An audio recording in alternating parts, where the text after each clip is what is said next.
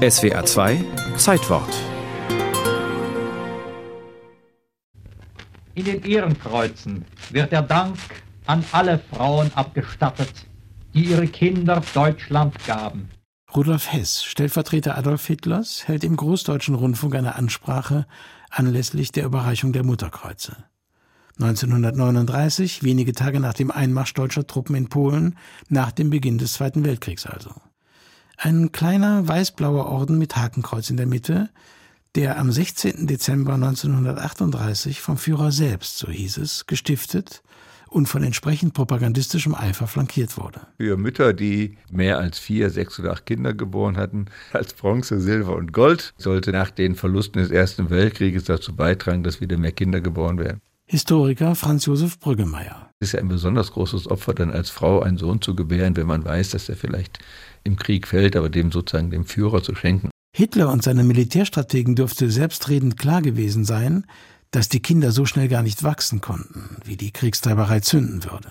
Nicht auszuschließen, dass sie mit einem allemal 20-jährigen Krieg rechneten, sich also keineswegs sicher waren, dass der sogenannte Endsieg binnen kurzer Frist zu erreichen war. Eine heroische Führung, die sich auf Einsatz und opferbereite Frauen und Mütter verlassen kann, wird stets eine kampfbereite soldatische Mannschaft haben.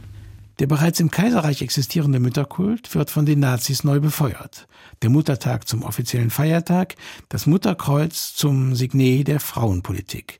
Denn der Führer befand, Zitat, Jedes Kind, das die Mutter zur Welt bringt, ist eine Schlacht, die sie besteht für Sein oder Nichtsein ihres Volkes. In diesem Sinne hatte das Mutterkreuz also sowohl eine prospektive Zukunftsausrichtung als auch eine rückwärtsgewandte Komponente, nachgetragene Ehrung für die Mütter der im Ersten Weltkrieg gefallenen Söhne.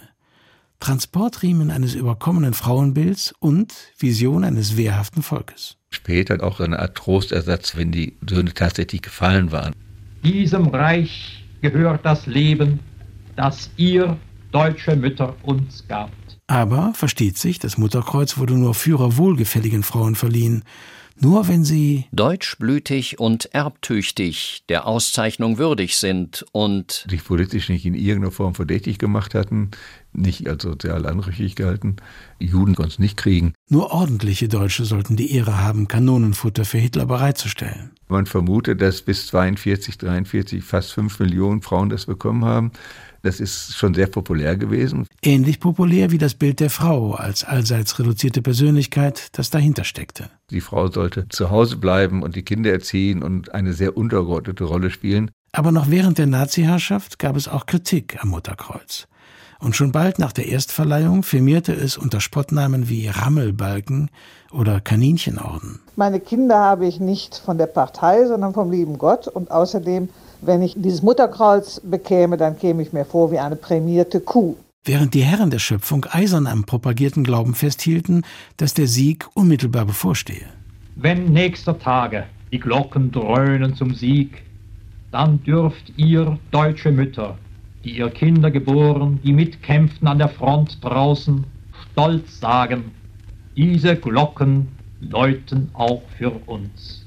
Indes weder der militärische Sieg noch der in Sachen Geburtenrate wollte sich einstellen. Trotz der Millionen Mutterkreuze. Den schon zu Beginn der Nazi-Herrschaft erkennbaren Trend zur Ehe mit ein, zwei Kindern konnte die nationalsozialistische Familienpolitik nicht aufhalten. Von gesteigerter Fortpflanzungsbereitschaft kann keine Rede sein. Die Geburtenziffern erreichten auch im Zeichen der Mütterkultpropaganda nicht mehr den Stand der 20er Jahre.